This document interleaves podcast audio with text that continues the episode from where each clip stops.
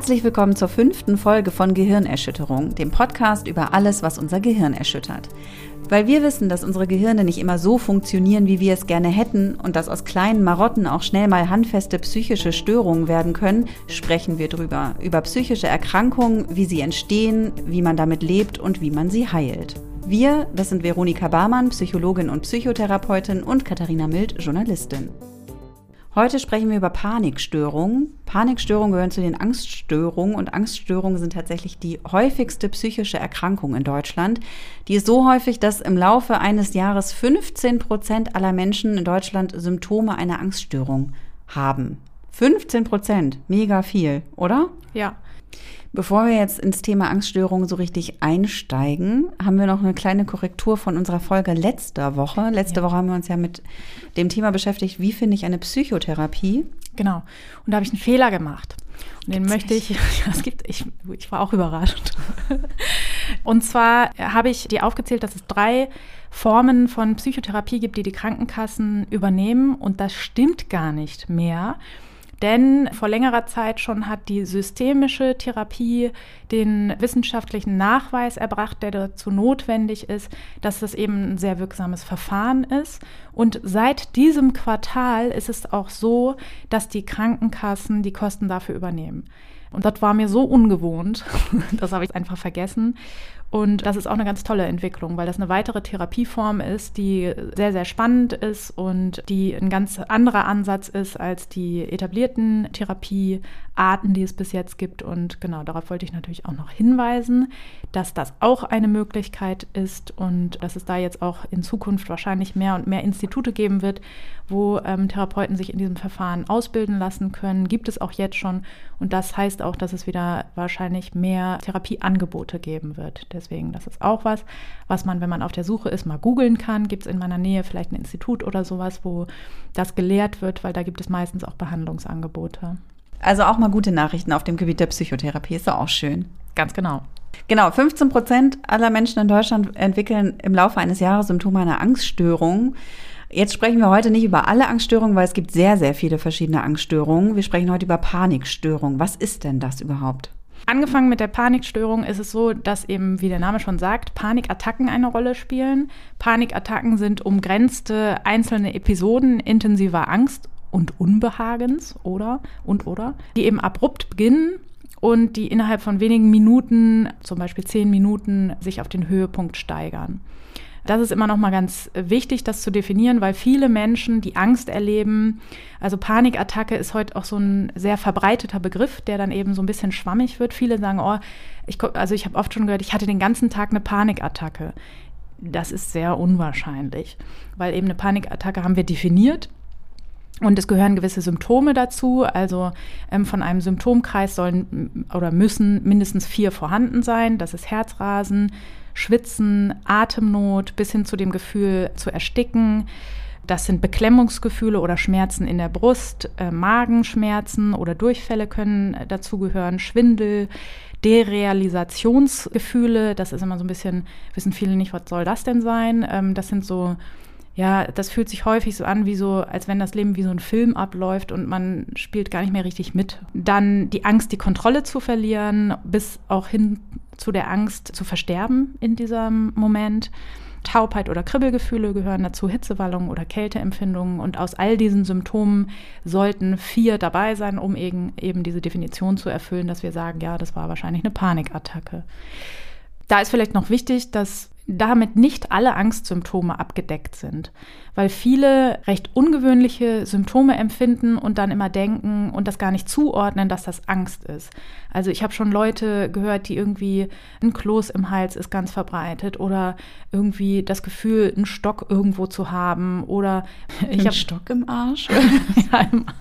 also das ist mir jetzt als Angstsymptom noch nicht geschildert worden. Das gehört dann zu einer anderen Symptomatik.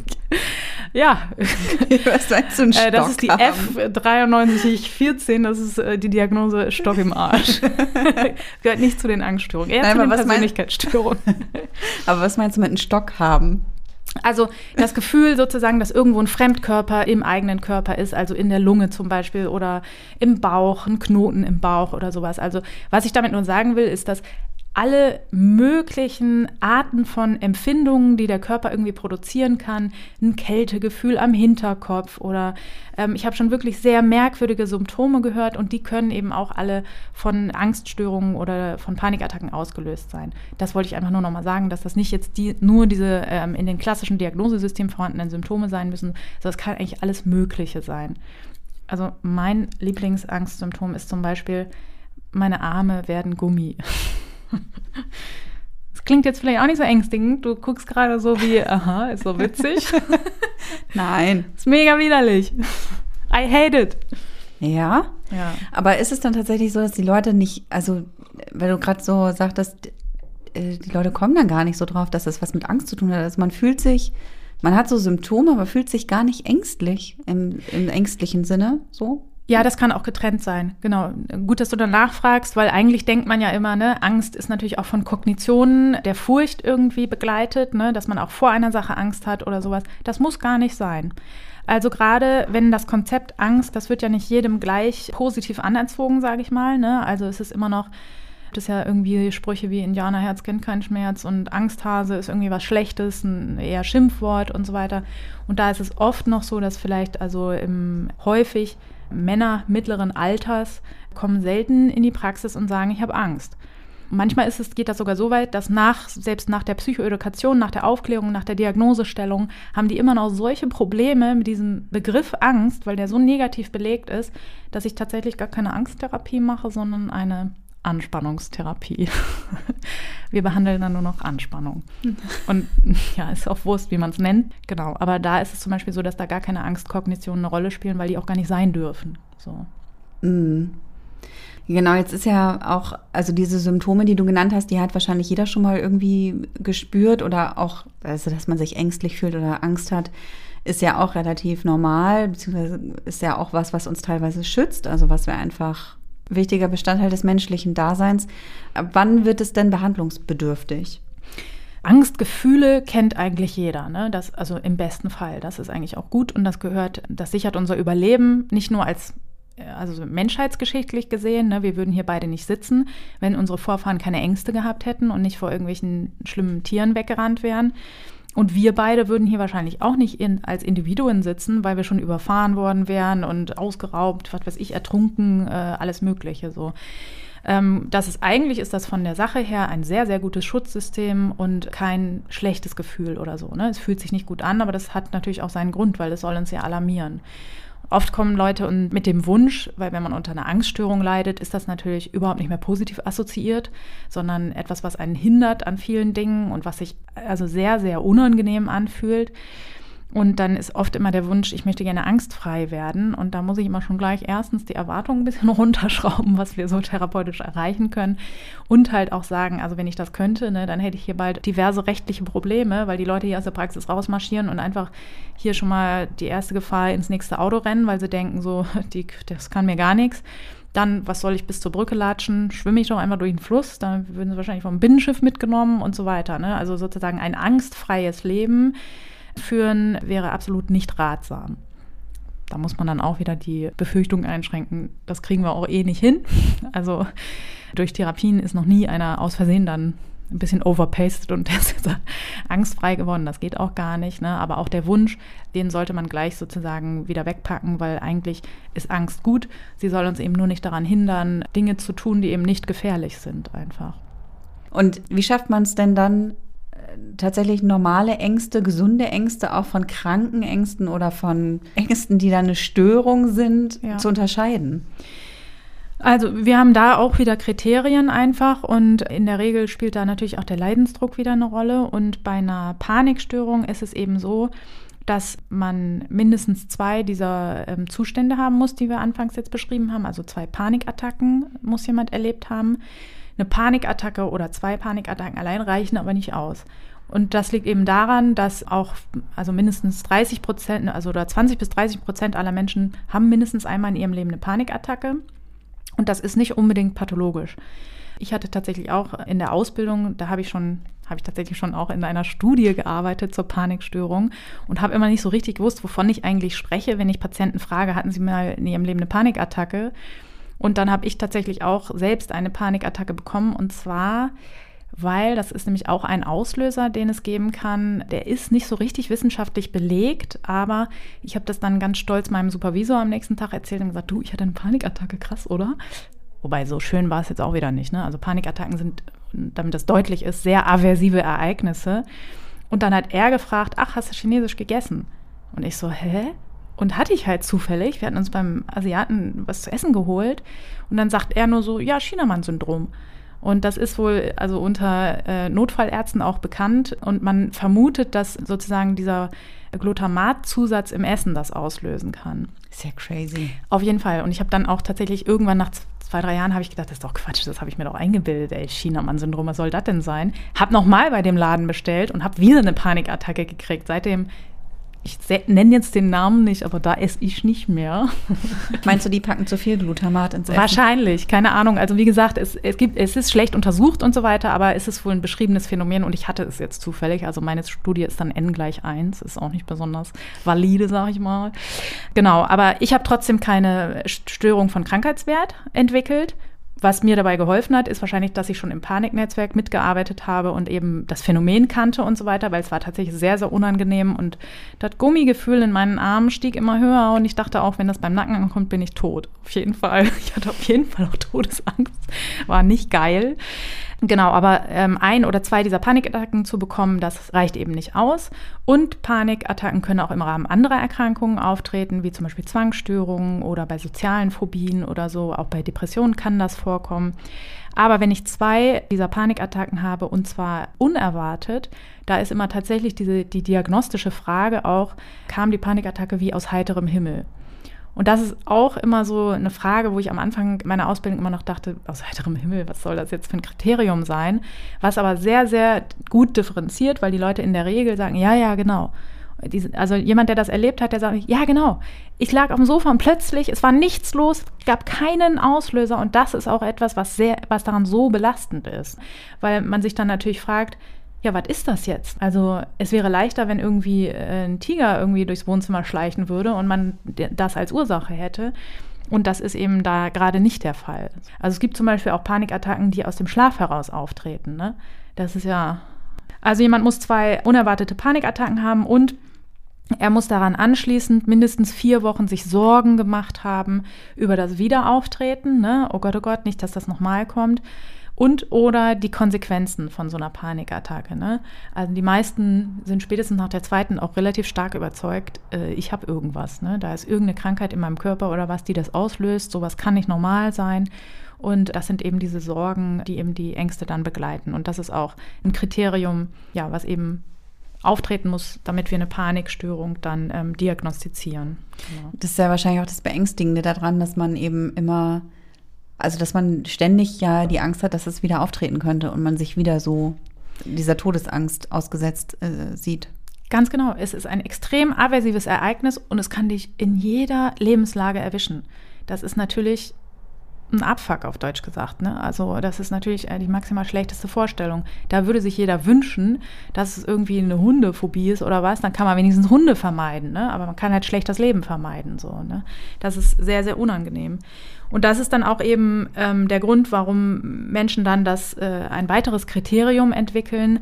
Sie versuchen eben trotz dieser Unerwartbarkeit der Panikattacken durch deutliche Verhaltensänderungen trotzdem irgendwie das zu kontrollieren und das irgendwie das Wiederauftreten zu verhindern.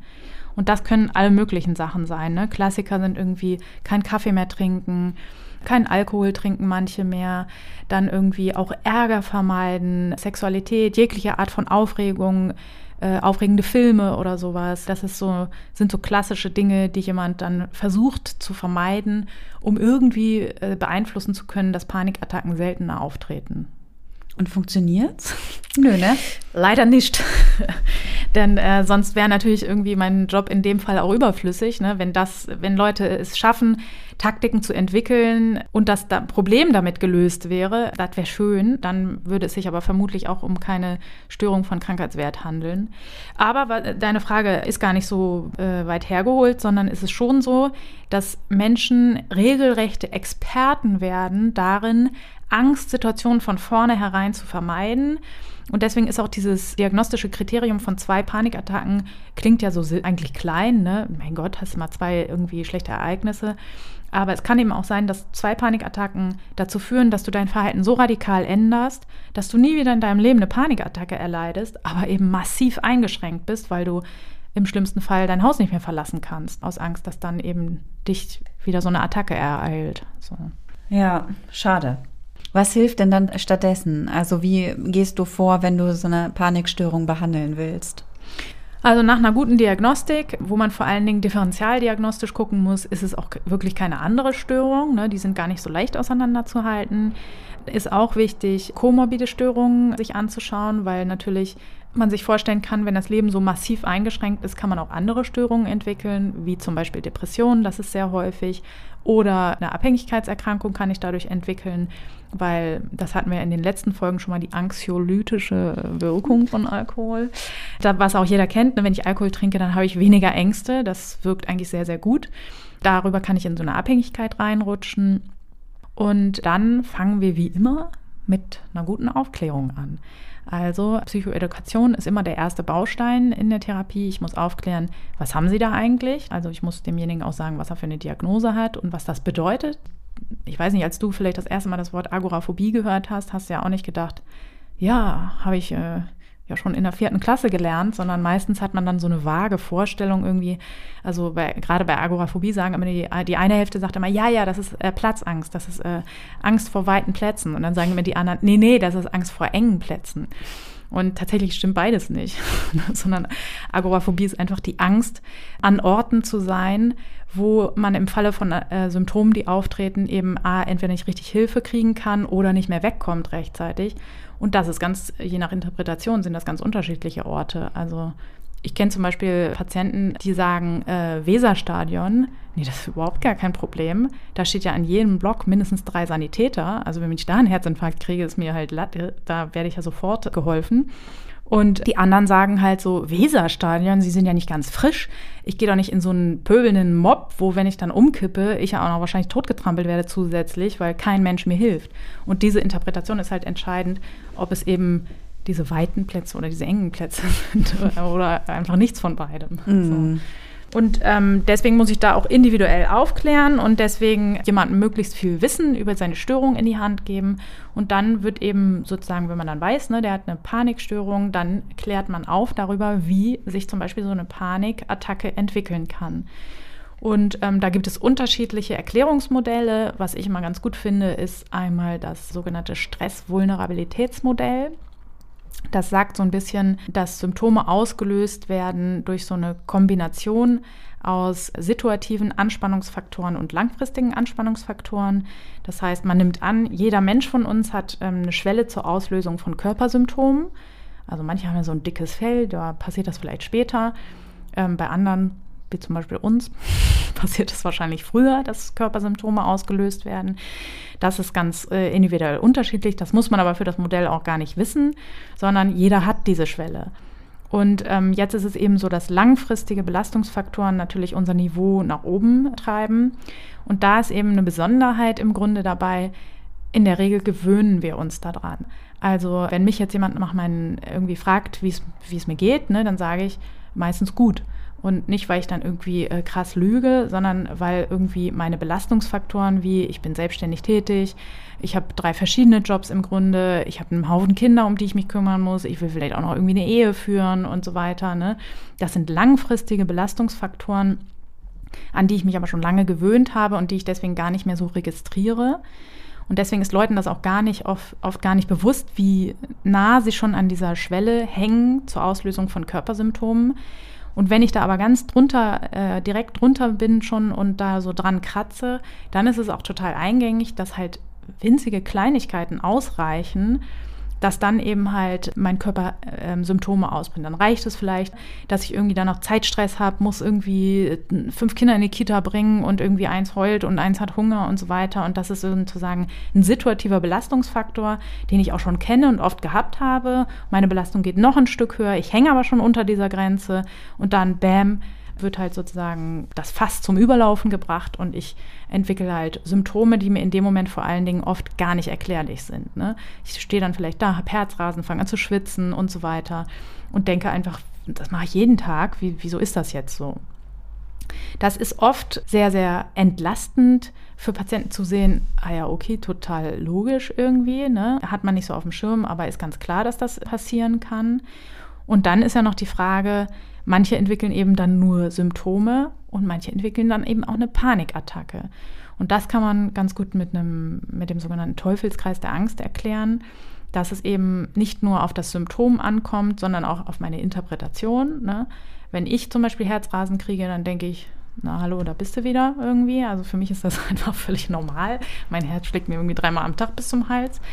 Aber wenn ich das zum Beispiel noch nie erlebt habe oder sehr selten, dann interpretiere ich vielleicht, oh Gott, oh Gott, kriege ich jetzt einen Herzinfarkt.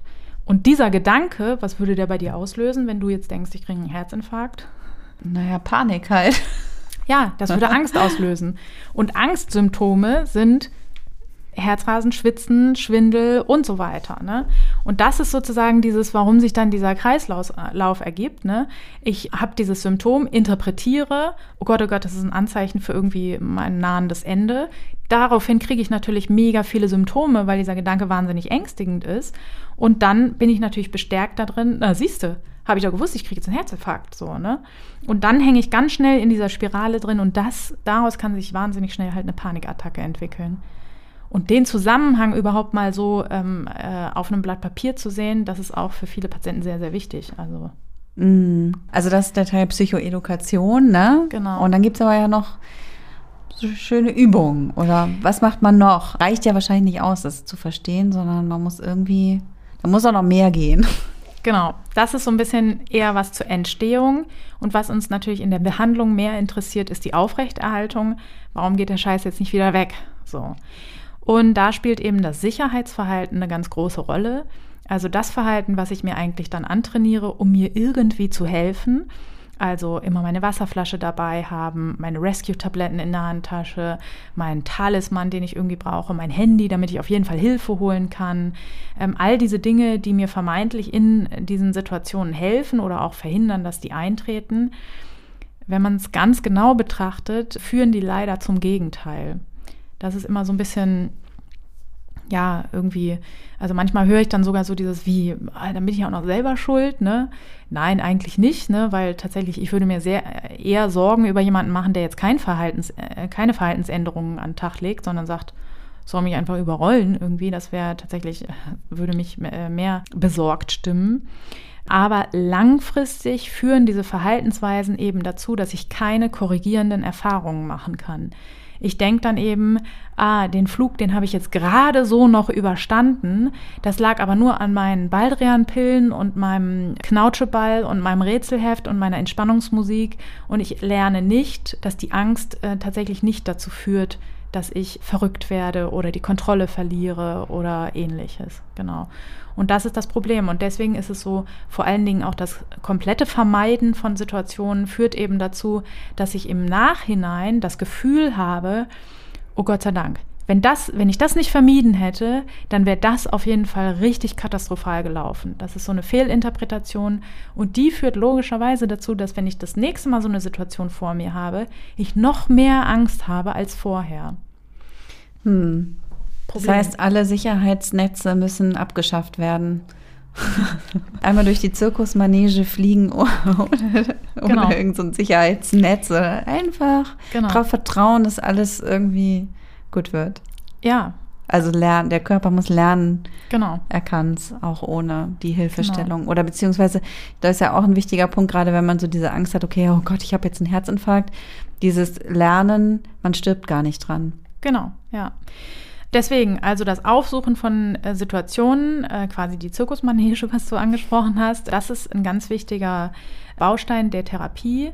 Und da ist es aber genau wichtig, das haben auch viele Leute ja schon gemacht. Ne? Also auch wenn man sich noch alleine mit seiner Angststörung rumschlägt, dann gibt man meistens auch nicht seinen Job auf, sondern muss halt dann das Meeting irgendwie überstehen und tut das auch. Aber da ist eben der entscheidende Punkt, ohne Sicherheitsverhalten. Und das ist eben oft das, was Therapeuten begleitet, dann wesentlich einfacher ist, in Anführungszeichen, weil im Rahmen von Expositionsübungen von einfach zu sprechen, ist eigentlich schon lächerlich. Ne? Die sind immer schwer und die sind, machen immer echt keine Lust und ähm, sind sehr, sehr anstrengend. Aber das ist eben wichtig, dass ich dann halt in die Straßenbahn steige, wenn sie besonders voll ist, mich extra in die Mitte begebe, mich nicht festhalte, wenn ich das Gefühl habe, ich könnte umkippen, dann extra riskiere umzukippen, wenn ich das Gefühl habe, mir ist schlecht, ich übergebe mich extra noch ein Stück Sahnetorte vorher rein und so weiter. Also das Steigern von Symptomen ist ein ganz, ganz wichtiger Faktor für den Erfolg der Therapie. Denn das haben Studien recht eindeutig zeigen können, dass je umfassender ich das Furchtsystem aktiviere, also auch je mehr Angst ich in einer Übung erlebe, umso wirksamer ist sie auch. Und dann ist es auch wichtig, dass die Übungen lang genug sind. Also ich sollte nicht in die Bahn steigen, mich der Todesangst aussetzen und dann nach fünf Minuten wieder aussteigen, weil das wäre Vermeidung ne, im, im ganz klassischen Sinne sondern ich muss dann eben so lange mit der Bahn fahren, dass mein Angstsystem auch die Zeit hat, zu neu zu verknüpfen, hier passiert einfach nichts und dann sozusagen sich runterfährt. Ne? Das nennt man eben Habituation und die soll erlebt werden, dass die Angst weniger wird, ohne dass ich etwas dafür tue. So, und das ist ein ähm, Mechanismus, den, der immer wieder eintritt und der immer wieder auch ganz überraschend ist für Leute, die das eben noch nie ausprobiert haben. Und der führt aber recht schnell dazu oder ja, wenn man viel übt, dann ist es tatsächlich so, dass so eine Störung gar nicht, das müssen gar keine monatelangen Übungen sein oder Therapien, die irgendwie ewige Zeiten dauern, sondern in der Regel, wenn man das gut verstanden hat und eine hochängstigende Situation auch herstellbar ist, dann ist das tatsächlich in, in einer Kurzzeittherapie auch behandelbar. Ne? Mhm. Das mag für viele ja auch erstmal ziemlich unlogisch klingen, ne? dass man um, also man will ja, dass die Angst weggeht, deshalb gibt, gibt man sich in Therapie, damit man das irgendwie wieder los wird und dann muss man absichtlich diese angsteinflößenden Auf Dinge machen. Fall. Ja, auf jeden Fall. Das ist auf jeden Fall richtig, was du sagst. Erstens ist das ja total kontraintuitiv. Ne? Angst ist ja ein Schutzsystem, was uns sagt, hau ab, flüchte, verteidige dich. Ne? Und was mache ich? Ich provoziere die und mache das Gegenteil. Deswegen, ne, also eine Therapeutenbegleitung ist auf jeden Fall äh, keine Schande, da hinzuzuziehen. Ne? Ein Profi, der halt sagt, ne, sie schaffen das, wir machen das gemeinsam. Ne? Also Therapeuten, äh, wenn man das hat, sollte man den Therapeuten fragen, machen sie Expositionsverfahren und begleiten sie diese? Das machen auch nicht alle. Das ist aber leichter, das dann durchzuführen und in einigen Teilen hat sich das auch in Studien gezeigt, dass das auch effizienter ist. Das ist natürlich äh, gegen alles, was äh, wir intuitiv machen wollen, so. Und das andere ist, und das kann natürlich sehr viele negative Gefühle hervorrufen, und vor allen Dingen ist es so, dass allein das Sprechen über Symptome bei den meisten schon so eine Art Trigger ist, die dann schon Panikattacken auslösen können. Ne? Weil ich vermeide oft auch sozusagen alle medizinischen Begrifflichkeiten und so weiter, überall solche Zusammenhänge und so weiter, die irgendwo auftreten können, vermeide ich. Und wenn ich dann da beim Therapeuten hocke und der fragt dann die ganze Zeit, na, was hatten Sie denn für ein Herzrasen und wo haben Sie es denn gespürt und wie intensiv war es denn und so weiter, das kann natürlich dann erstmal auslösend sein. Und wenn ich mich so intensiv mit der Angst befasse, ist das nicht selten, dass Patienten dann in Behandlung kommen und dann erstmal doppelt so viele Panikattacken haben wie sonst. Ne? Und das ist auch natürlich ein, ja, keine schöne Nebenwirkung, sage ich mal, die es auch schwer macht, da am Ball zu bleiben und weiterzumachen. Da sollte man auch gut drüber aufklären, dass das auftreten kann dass das aber nicht so bleibt. Im, äh, bei einer erfolgreichen Therapie ist es natürlich schon so, dass das Fernziel ist, ähm, dass Panikattacken seltener auftreten. Aber als erstes ist erstmal das gemeinsame Ziel von Therapeut und Patient, möglichst viel Angst zu erleben. So. Mhm. Genau. Und möglichst nichts mehr zu vermeiden. Ja, ganz genau. Jetzt haben wir gleich einen Gast hier. Mhm. Ach, freue ich mich schon drauf. Du freust dich schon drauf. Ich ja. freue mich auch schon ganz besonders. Sie hat mich darauf aufmerksam gemacht, dass wir sie tatsächlich schon mal erwähnt haben, und zwar in der Vorstellungsfolge äh, über mich, also wo ich mich, wo du dich mich, wo du mich vorgestellt ich dich kennengelernt. hast, wo du mich kennengelernt hast. Ja. Äh, in der Folge habe ich sie erwähnt, nämlich tatsächlich, weil sie schon mal in meiner Veranstaltung war. Ich wusste das auch gar nicht. Sie hat gesagt, ja, du hast mich erwähnt und so. Und habe ich gesagt, was? Weiß ich gar nicht mehr. Hab ich, hab ich und tatsächlich, als ich über Out Loud, also über die Veranstaltungsreihe ja. gesprochen habe, die ich organisiere, und da habe ich sie halt eingeladen. Ja. Und da habe ich sie, habe ich das erwähnt, dass ich sie eingeladen habe. Und heute Witzig, ja. ist sie äh, in unserem Podcast zugeschaltet, Franziska Seibold, die das Buch Ratatata Mein Herz geschrieben hat über ihre Angststörung, über das Leben mit der Angst. Ja. Und mit ihr wollen wir auch gleich darüber sprechen, wie sich die Panikstörung bei ihr gezeigt hat und wie sie, ja, wie sie jetzt so damit lebt und wie sie auch vor allem, wie das für sie war, damit an die Öffentlichkeit zu gehen und dazu ja. zu stehen. Und jetzt ist sie uns auch schon live zugeschaltet, Franziska Seibold. Wie war das denn bei dir? Wann hattest du das erste Mal mit Panik zu tun oder wann hast du gemerkt, dass du da ein Problem hast? Also das ist was, was ich von Anfang an total schwierig fand festzulegen, wann das losging. Ich finde es auch immer noch total schwierig. Also ich musste da wirklich noch mal mein ganzes Leben rückwärtsgewandt abklopfen, um, um irgendwie so einen Punkt zu finden. Und ich glaube, es gibt nicht den einen Punkt, als das losging. Aber ich habe in meinem Buch ja auch angefangen mit dem Kapitel, als ich umgekippt bin beim Arzt. Und das ist schon ein wichtiger Punkt gewesen, weil dieses Umkippen dann eben meine Angst wurde, weil das so ein unangenehmes Erlebnis war. Und ich da ganz schnell in diese Spirale rein bin. Also Arztbesuche waren sofort verknüpft damit, dass es wieder passieren könnte. Dann ist es auch wieder passiert und dann hat sich diese Angst entwickelt vorm Ohnmächtigwerden. Aber jetzt nur zu sagen, dass es damit losging und dass die einzige Angst ist, das ist dann halt, glaube ich, auch ein bisschen zu klein gedacht, weil nicht umsonst wurde mir dann auch eine generalisierte Angststörung diagnostiziert. Und das zieht sich ja schon mehr durchs ganze Leben und da hängt viel mehr dran. Das fand ich auch total spannend, wie du das beschrieben hast, weil ähm, so die Angst vorm Umkippen ist sehr, sehr verbreitet. Die haben ganz, ganz viele Angstpatienten auch über die verschiedenen Diagnosen hinweg. Und die Theatertrainerin, die du da äh, beschrieben hast, die hat das auch gesagt, dass unter Angst ist das eigentlich sozusagen, da ist der Blutdruck oben und so weiter, da kann man gar nicht umkippen. Und ich sage das auch immer schon so mit so einem leisen Hoffen tatsächlich, weil es gibt tatsächlich eine Konstellation, ähm, nämlich eine Blutspritzenphobie, und das hat ja auch immer was Medizin, mit medizinischen Sachen zu tun gehabt, wo Menschen wirklich unter Angst umkippen können. Und da hat man dann echt schlechte Karten. so. Ja, ja, zumal halt die Symptome vom Ohnmächtigwerden und von einer anschwellenden Panikattacke leider 1a gleich sind. Und das ist ja das, das Schlimme daran. Und unangenehm ist beides. Gleichermaßen, würde ich sagen. Also ob man jetzt umkippt oder eben nur in Anführungszeichen die Panikattacke hat, das will man halt ja auch nicht. Ja, das stimmt auch auf jeden Fall. Ne? Also jeder, der wirklich schon mal in Ohnmacht gefallen ist, weiß, wie unangenehm dieser Kontrollverlust ist, äh, das Bewusstsein unwillkürlich zu verlieren. Ne? Deswegen, das ist auch oft ein Auslöser tatsächlich, dass man danach irgendwie die Angst entwickelt, dass das wiederkommt. Aber ich finde das halt, dass es sozusagen ist gar nicht so verbreitet, weil eigentlich kann das wirklich nicht unter Angst auftreten. Es sei denn halt, man hat eine spezielle Konstellation. Das ist echt super tricky. Ja, und auch schwer, das ja. dann zu unterscheiden natürlich, ne? Weil wenn man sozusagen dem folgen kann, ach so, alle Experten sagen, das kann jetzt hier gar nicht passieren, ne? Du hast das Gegenteil mehrfach erlebt, so, ne? Deswegen kannst du da gar keinem glauben eigentlich, so. Also, das ist echt schwer. Ja, und am Anfang, als ich anfing, mich damit zu beschäftigen, es war ja auch ein langer Weg, da war ich ja auch noch gar nicht überhaupt an so einem Punkt, dass ich mir das so rational angeschaut habe. Das war ja nur Impuls und Reflex und äh, Spüren und oh Gott, was macht mein Körper? Hilfe. Also jetzt bin ich mittlerweile an einem sehr, sehr guten Punkt, also gerade auch im Vergleich von vor ja, zehn Jahren. Aber damals, mh, mm, ich hätte da auch niemandem geglaubt, der das sagt. Mhm. Und ich finde, es liest sich ja in dem Buch so, dass du schon auch relativ lange ziemlich gut damit leben konntest. Also, dass du ja lange Zeit auch gar nicht so die Idee hattest, das muss ich jetzt behandeln lassen oder das ist irgendwie was, was ich irgendwie, ne, was eine Angststörung ist und was so behandelt werden muss, sondern lange Zeit bist du gut damit zurechtgekommen, oder? Ja, nach außen. Also, das hat ja viel mit Verstellen zu tun.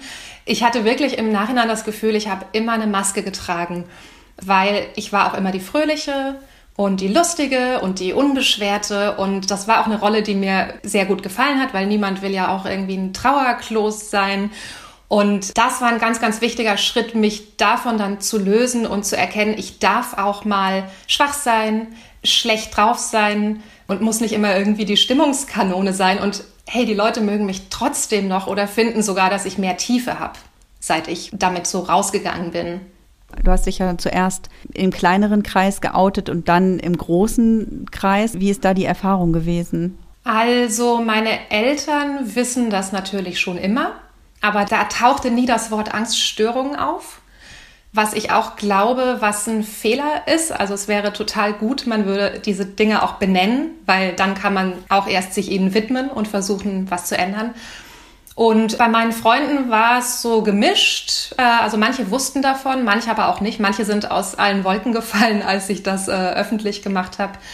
Und ich habe ja damals diesen großen Artikel in der Taz am Wochenende geschrieben und das war sozusagen mein Outing und daraufhin folgte dann das Buch. Und ja, dieses sogenannte Outing wäre ein paar Jahre vorher auch noch nicht möglich gewesen. Also ich glaube auch fest daran, dass jeder Patient, jede Patientin mit, mit Ängsten ähm, selber entscheiden muss, wann der Punkt da ist, wo man sich so fühlt, dass man damit rausgehen kann. Weil ich glaube, das braucht viel Vorarbeit. Und bei mir hat das wirklich jahrelang auch Therapie gebraucht, bis ich irgendwann das Gefühl hatte, selbst wenn die Leute darauf jetzt total blöd reagieren, kann ich damit klarkommen. Und es ist mir vielleicht auch egal, weil mit denen möchte ich gar nichts zu tun haben. Und dann war ich gewappnet und auf alles vorbereitet und dann kam überhaupt nichts Negatives. Und das war natürlich super cool. Ja.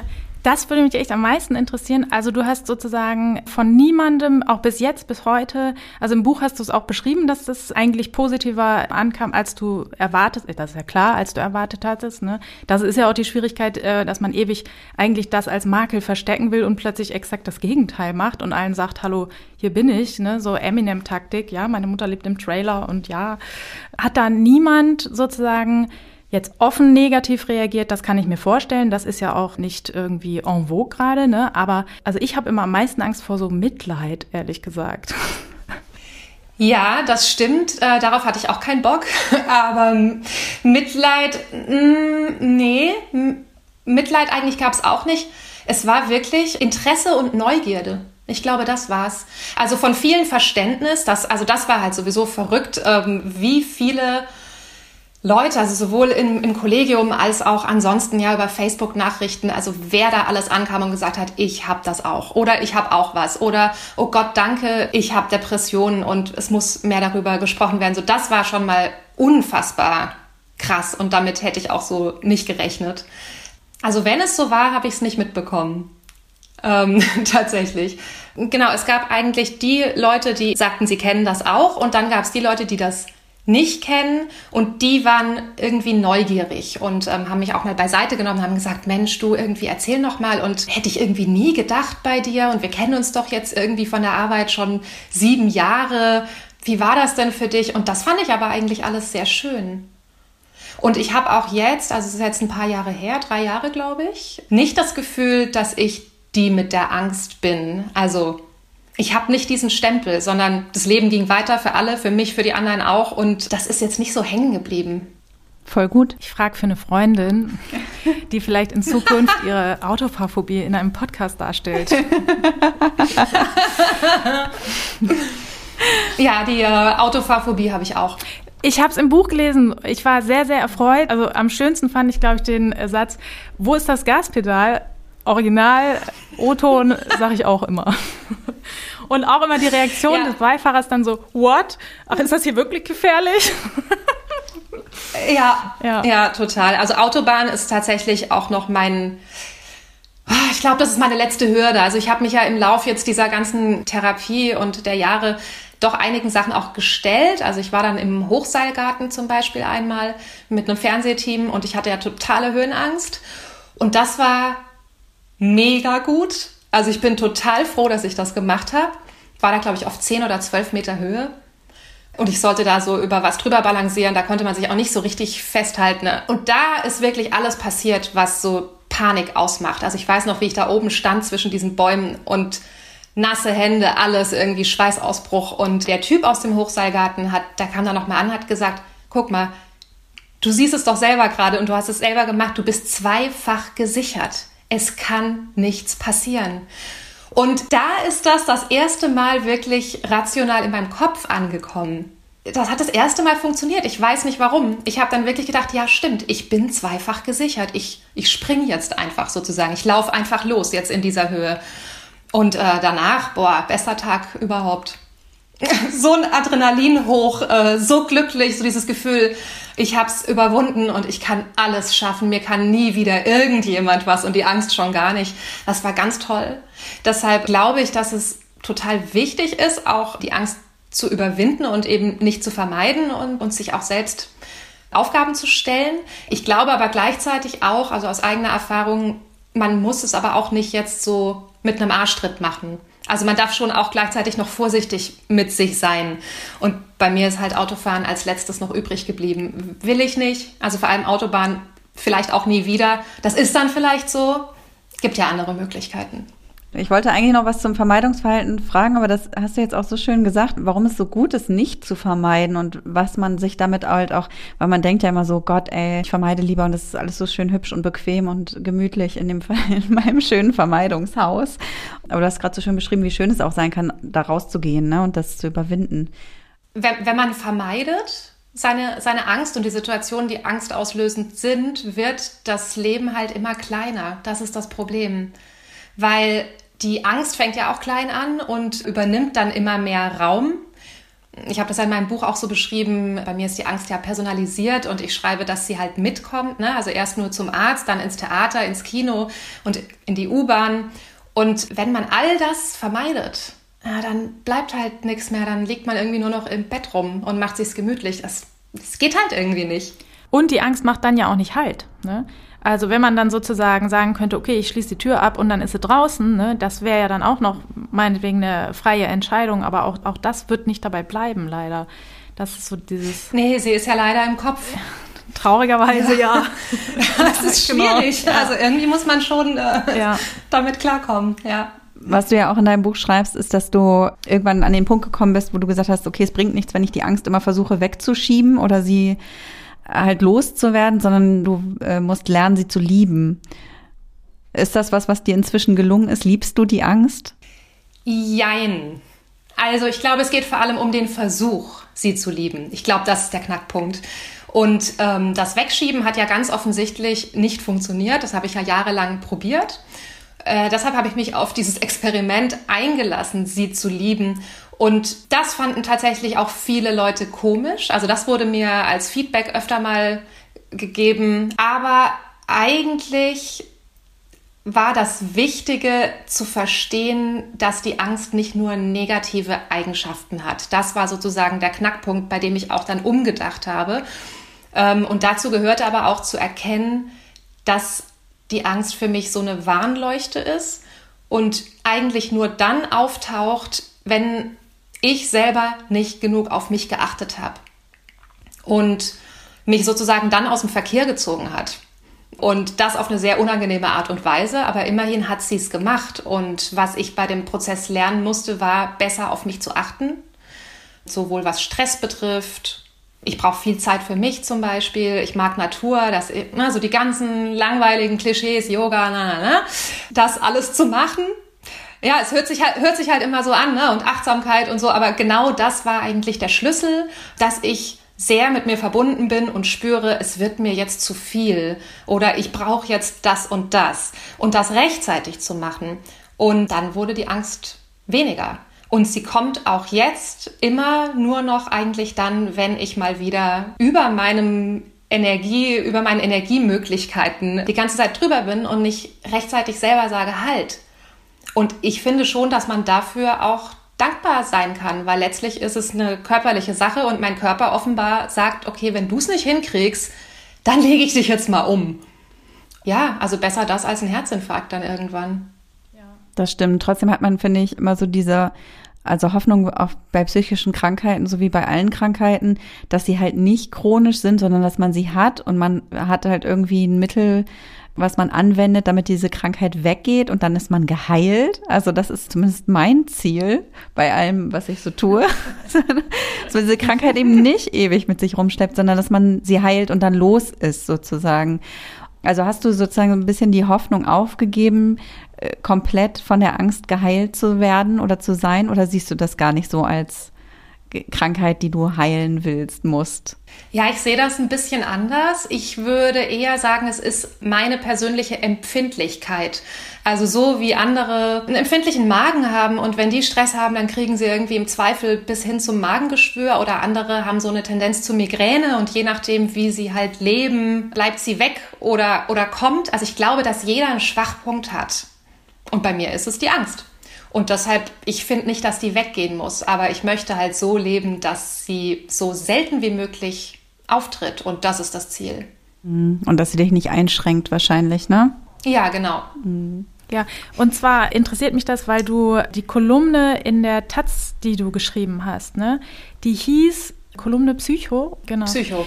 Und ich bin gerade beschäftigt, weil als wir sozusagen hier das Konzept erstellt haben und so weiter, haben wir auch, ich glaube, Katha hat am Anfang Psycho-Podcast mal so irgendwo auf eine Kladde geschrieben und da war ich so, nee, lass uns das nicht machen, weil viele empfinden so dieses Wort Psycho eher als so eine Art Schimpfwort.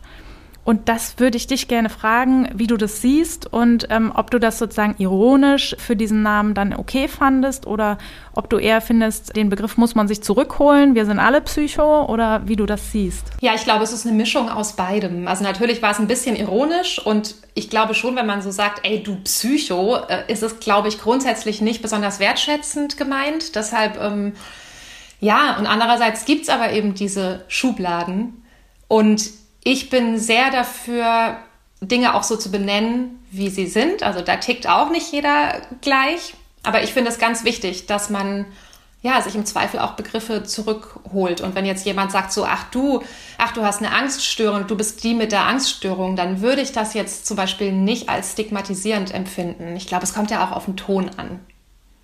Und äh, bei dem Titel äh, Psycho war schon natürlich auch Ironie dabei, aber da ich den Titel selber ausgewählt habe und meiner Kolumne den Namen gegeben habe, hatte es schon vielleicht auch irgendwas von Selbstermächtigung. Okay. Also ich finde es auch gut. Ich fand, fand, find auch also Psycho-Podcast finde ich gut. Ja? Ich bin okay. erst mit ja. Ja, das kommt vielleicht, weil ich so oft als Psychotante bezeichnet werde. Da schreiben Leute in ihren Kalender, wenn sie zu mir kommen, wo ich denke, ich habe doch nicht 14 Jahre Was? Psychotante studiert, ey, Freunde. Na, und eigentlich ist es doch sogar positiv, weil wenn die das so in ihren Kalender schreiben und den Kalender kriegen ja manchmal auch andere Leute in die Hand, wenn da einfach steht Dr. XY, dann könnte das ja jeder sein. Aber bei Psychotante ist ja total klar. Also eigentlich ist es ja vielleicht auch ganz gut und die gehen ganz offen damit um. Ja, ja, genau. Da hast du auch recht. Das sind nämlich auch Leute, die dann auf auf der Arbeit zum Beispiel auch sagen, so, ich muss heute früher Feierabend machen, ich gehe zu meiner Psychotante.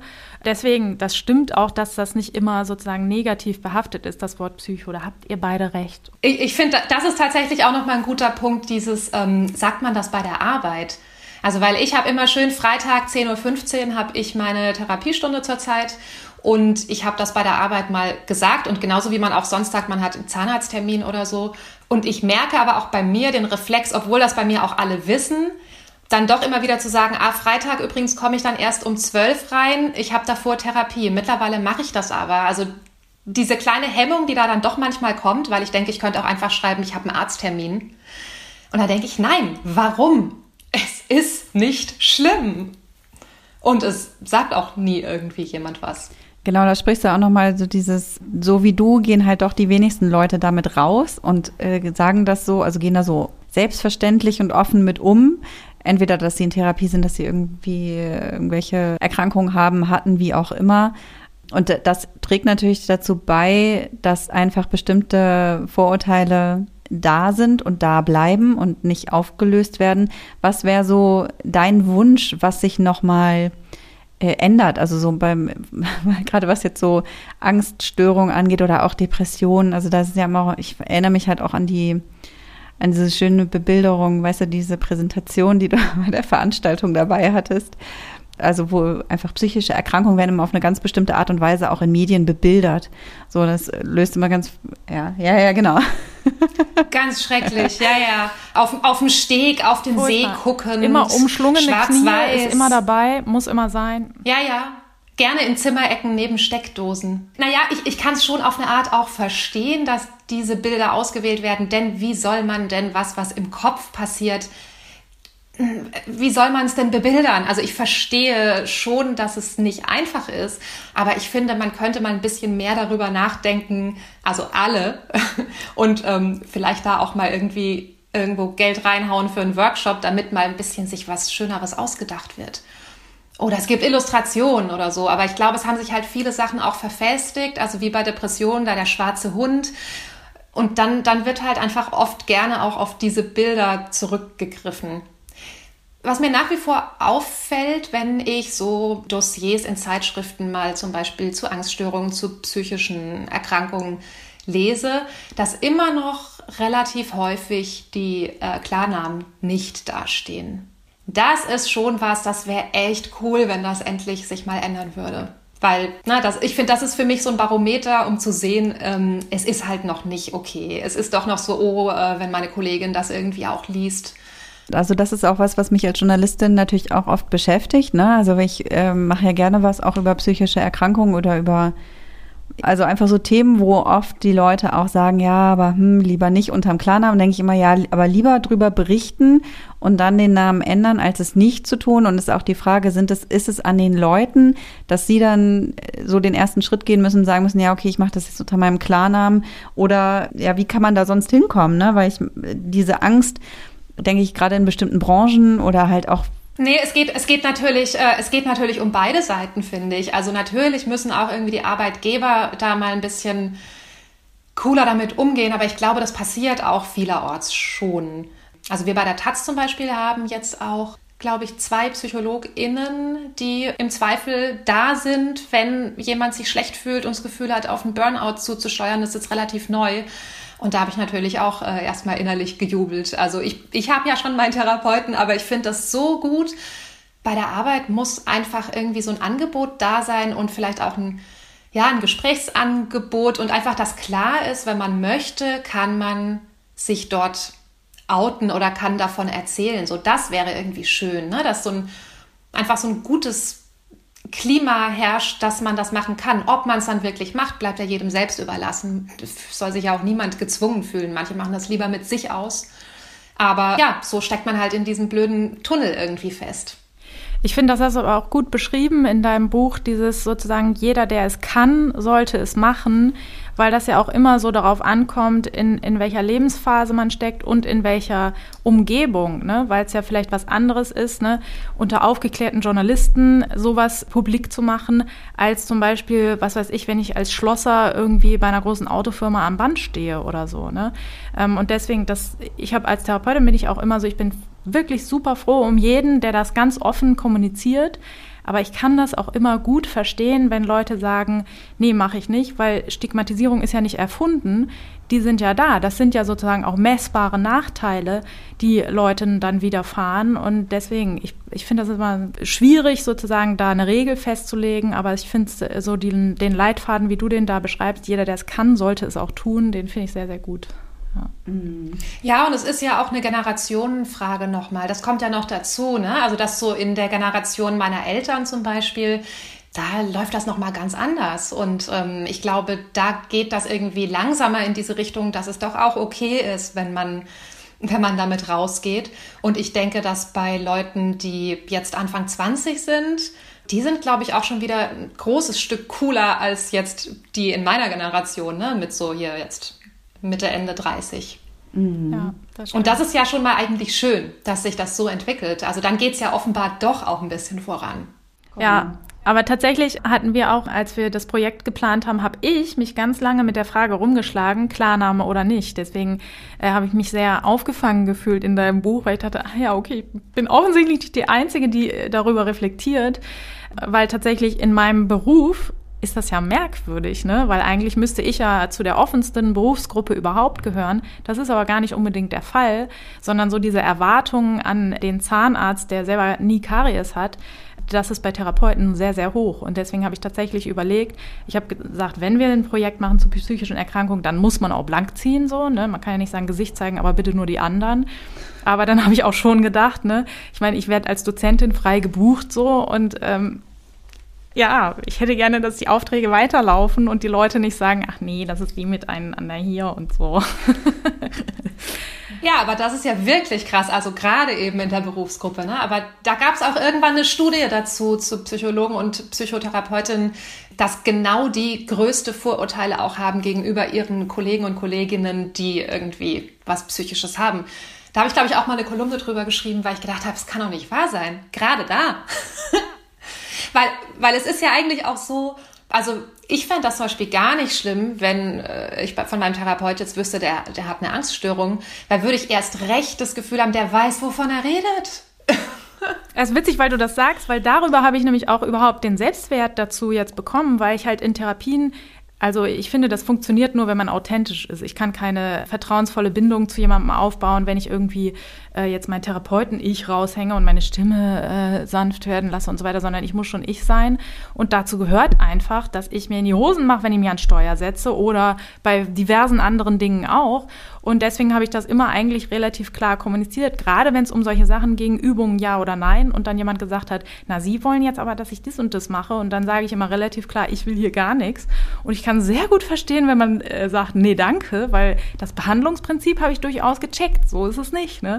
Aber ich entscheide mich auch jeden Tag dagegen, das zu beüben. Und deswegen, und da habe ich tatsächlich nie negative Rückmeldungen erfahren. Noch nie hat sich da einer kaputt gelacht oder so, sondern ähm, insbesondere Betroffene sind immer total dankbar darüber, nicht so ein irgendwie so, so ein Idealbild zu haben, mit dem man dann zusammenarbeiten muss. Und deswegen bin ich dann auch mehr und mehr dazu übergegangen, eigentlich überall fallen zu lassen, was bei mir so los ist.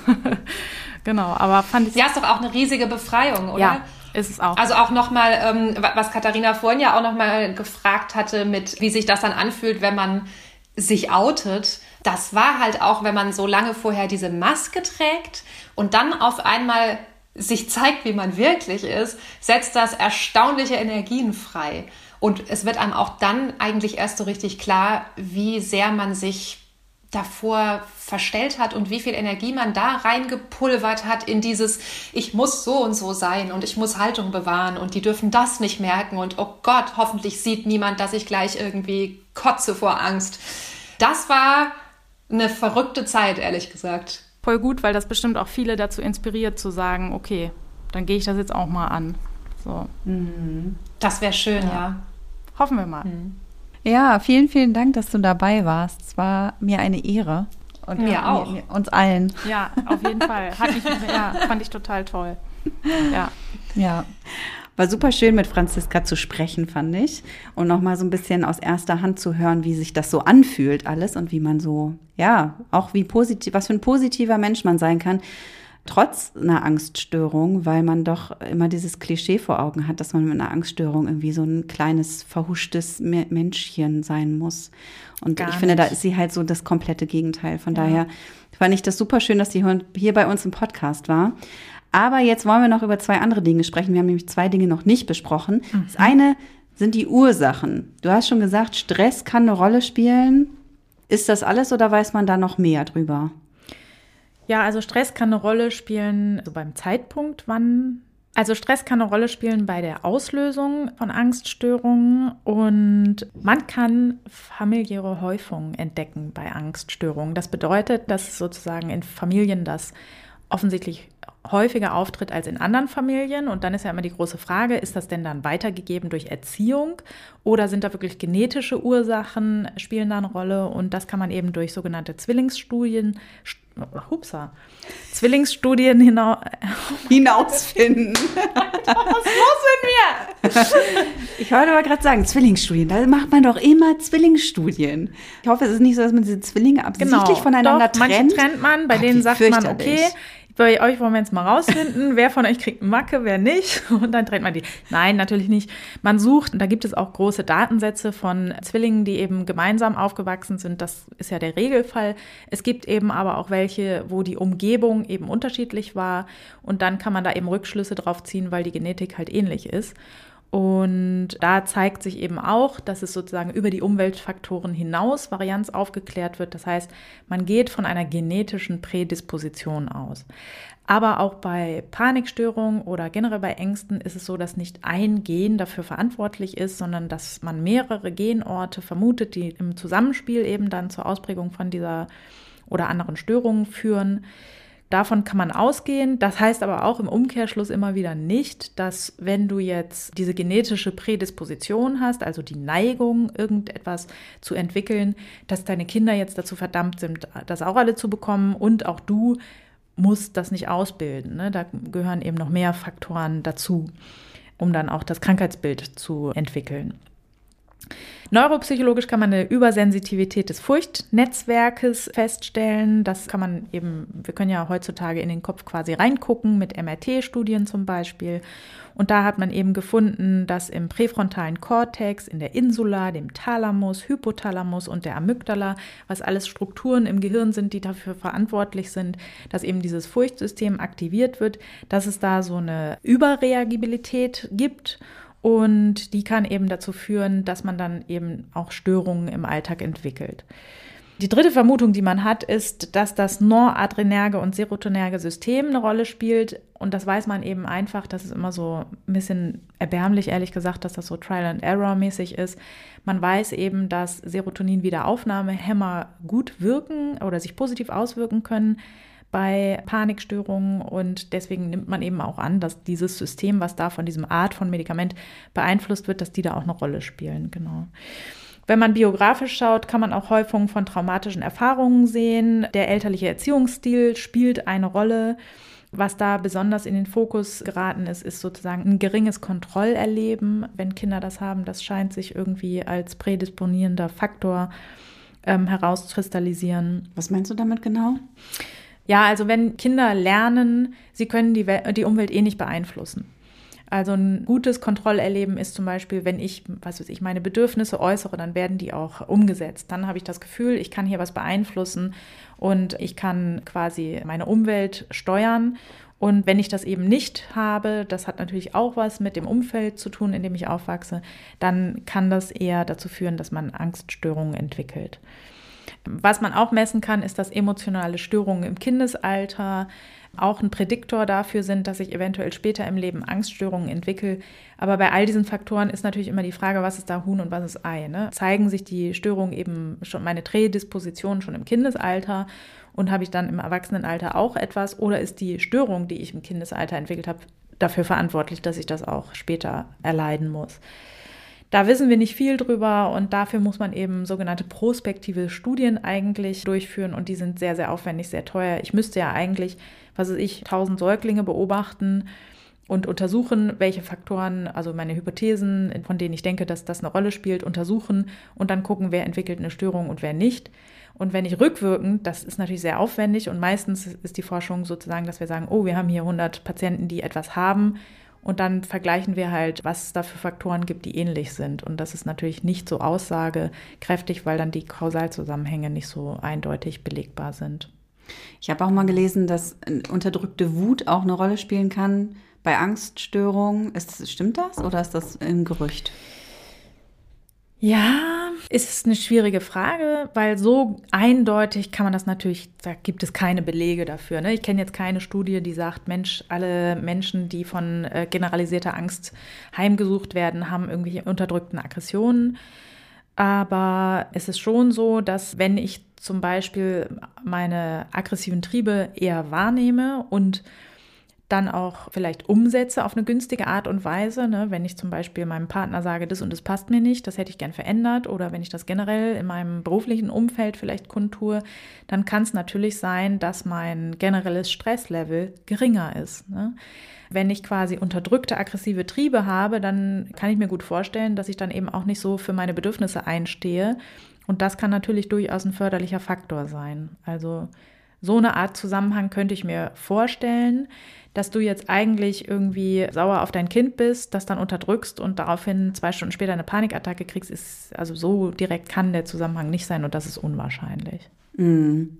Welche Rolle spielt das denn bei der Therapie dann auch diese Ursachen so ein bisschen mit anzugucken? Und weil ich kann mir vorstellen, wenn man jetzt die Symptome behandelt, das macht man ja vorrangig, dass man, dass man die Auslöser der Angststörung nicht so wirklich wegbekommt und dann auch immer die wieder Gefahr läuft, dass man wieder neu erkrankt. Ja, das ist richtig. Ne? Man macht vielleicht eine Expositionstherapie und Panikattacken werden weniger und bleiben vielleicht auch aus. Aber ich gerate dann in, über mein gesamtes Leben immer wieder in überfordernde Situationen. Das ist natürlich schlecht. Ne? Und dann nutzt mir auch eine gute Therapie nichts, wenn ich die irgendwie 40 Mal wiederholen muss in meinem Leben. Dafür ist es dann doch, macht es doch ein bisschen zu wenig Spaß. Ja, also an eine gute Therapie, die erfolgreich die Symptome zurückdrängt, schließt sich eigentlich immer eine gute Rückfallprophylaxe an. Also wir gucken, was machen wir denn im Fall dessen, dass es wiederkommt? Und da macht man einen guten Plan, wie man sich dann verhält. Und je frühzeitiger man diese Rückfälle bemerkt, umso direkter kann man auch reagieren und umso besser ist es dann auch für das Ergebnis. Also dann kommt es auch häufig nicht zum Wiederauftreten. Was man da machen kann, ist natürlich ein gutes Stressmanagement, natürlich zu vermeiden, dass ich in Situationen gerate, wo ich wenig schlafe und so unregelmäßig esse und ähnliches, dass ich einfach Symptome entwickle, die natürlich mich trotzdem noch verunsichern können, auch wenn ich schon mal eine erfolgreiche Therapie gemacht habe. Man kann Sport etablieren, um generell auch meinen, den Hormonhaushalt günstig zu beeinflussen. Und ich kann auch ein Frühwarnsystem mir ausdenken, wo ich mir Symptome aufschreibe, von denen ich rückwirkend betrachtet weiß, Mensch, da hat es eigentlich schon angefangen. Ne?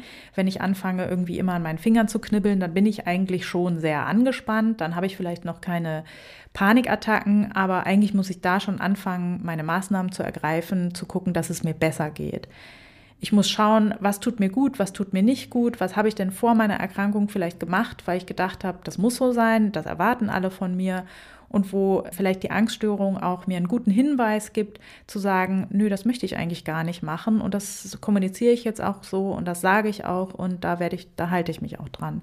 Also das sind jetzt nur Beispiele dafür, was für Maßnahmen man da ergreifen kann, um eben Rückfälle zu verhindern und um eben, wenn sie trotzdem auftreten, weil wir haben das Leben ja nicht in der Hand, ne? vielleicht erleidet man ganz viele Schicksalsschläge, die dann eben dazu führen, dass Symptome zurückkommen. Dann weiß ich aber im Unterschied zum ersten Mal, wenn ich da reingerate, nach einer guten Therapie im besten Fall, was ich dann für Schritte einleiten kann.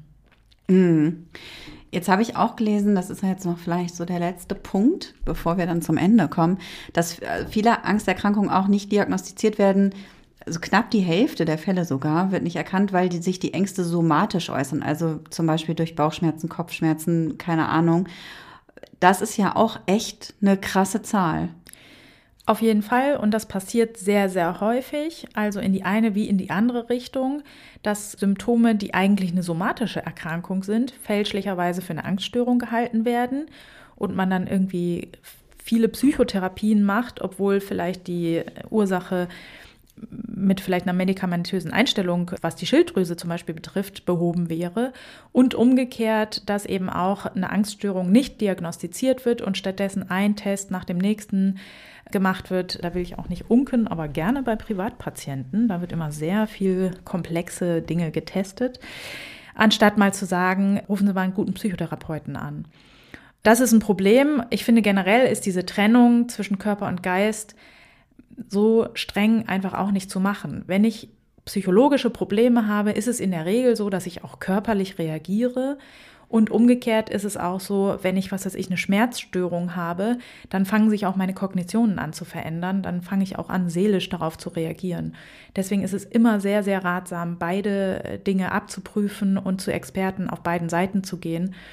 Schön wäre natürlich, wenn wir zu Experten gehen könnten, die in beidem gut ausgebildet sind, aber ja, wollen, wir, wollen wir nicht Utopia jetzt hier heraufbeschwören, das ist sehr, sehr, sehr selten. Mhm, genau, das wollte ich gerade sagen. Wäre eine schöne Utopie, ne? Ja, oder einfach, dass die unterschiedlichen Behandlungsfelder miteinander interagieren. Das wäre ja auch schon, das würde ja schon reichen, dass die Experten miteinander kommunizieren, aber auch das bleibt oft aus. Ja. Einmal mehr muss man sich ja doch irgendwie sehr viel selber auch drum kümmern, um sich selbst, ne? Und darum irgendwie eine richtige Diagnose zu bekommen und den richtigen ja. Heilungsweg, sage ich mal, einzuschlagen. Ja, also wenn man da selber die Power für aufbringt, dann ist es immer am günstigsten.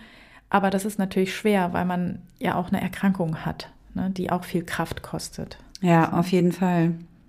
Aber wir haben gelernt heute auf jeden Fall, Vermeidung ist echt der schlechteste Ratgeber, auch wenn es das naheliegendste ist, was man machen kann. Das stimmt, ja. Es ist das naheliegendste und das schlechteste. Leider. Leider, aber wir haben auch gelernt, was Positives, nämlich, dass je früher man auch anfängt, eine Angststörung zu behandeln oder eine Panikstörung, desto leichter wird man sie wieder los und desto ja. größer und schnellere Chancen ja. auf Heilung hat man. Das ist doch auch was Schönes.